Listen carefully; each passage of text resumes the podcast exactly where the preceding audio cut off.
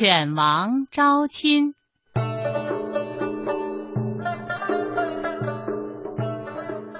传说很久以前，高亲王家中有一条狗，名叫盘户。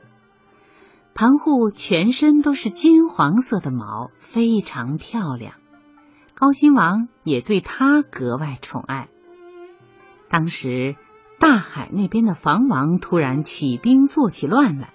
房王本领高强，兵多马壮。高辛王一时想不出好的办法来对付房王，因此十分发愁。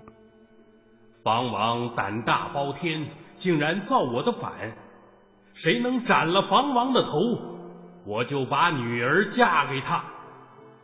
高辛王想用美丽的三公主作为奖赏，希望能有人自告奋勇前去对付房王。可是房王的力量实在太强大了，谁有那个胆量去砍他的头呢？大臣们因此都面面相觑，谁也不敢应声。盘户啊盘户，想不到我泱泱大国竟然没有一个勇士，难道我的国家就这样灭亡了吗？盘户，盘户，你要去哪里？你也要离开我吗？原来，盘户也听到了高辛王的许诺。为了得到美丽的三公主，盘户去斩房王的头了。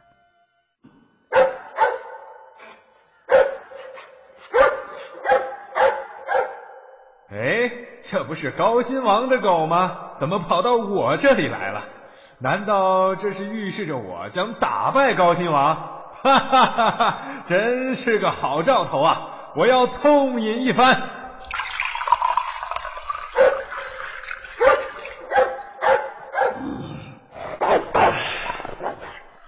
房王对盘户毫无戒心，只顾喝酒享乐。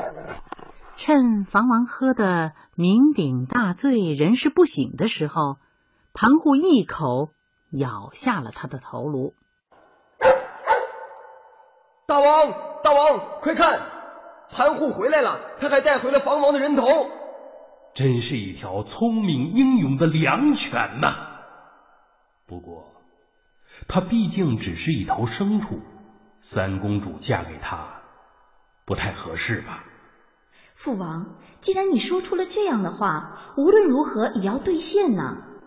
不能因为盘户是狗而食言，这样会失信于天下的。高金王听了公主的话，连连点头。可是让女儿嫁给一条狗，他心里始终还是不太痛快。想不到这时盘户却居然开口说起话来。大王，请不要忧虑，只要把我罩在金钟里面七天七夜，我就可以变成人了。高辛王将信将疑，不过还是叫人按盘户说的去做了。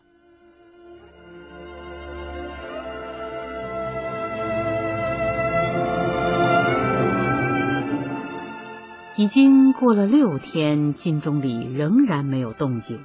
公主担心盘户会饿死，忍不住偷偷揭开金钟看了一眼。这下可糟了，原来盘户的身体已经变成人身的样子，可是头啊还没来得及变过来，还是一个狗头。公主这一看，盘户的头就再也变不过来了。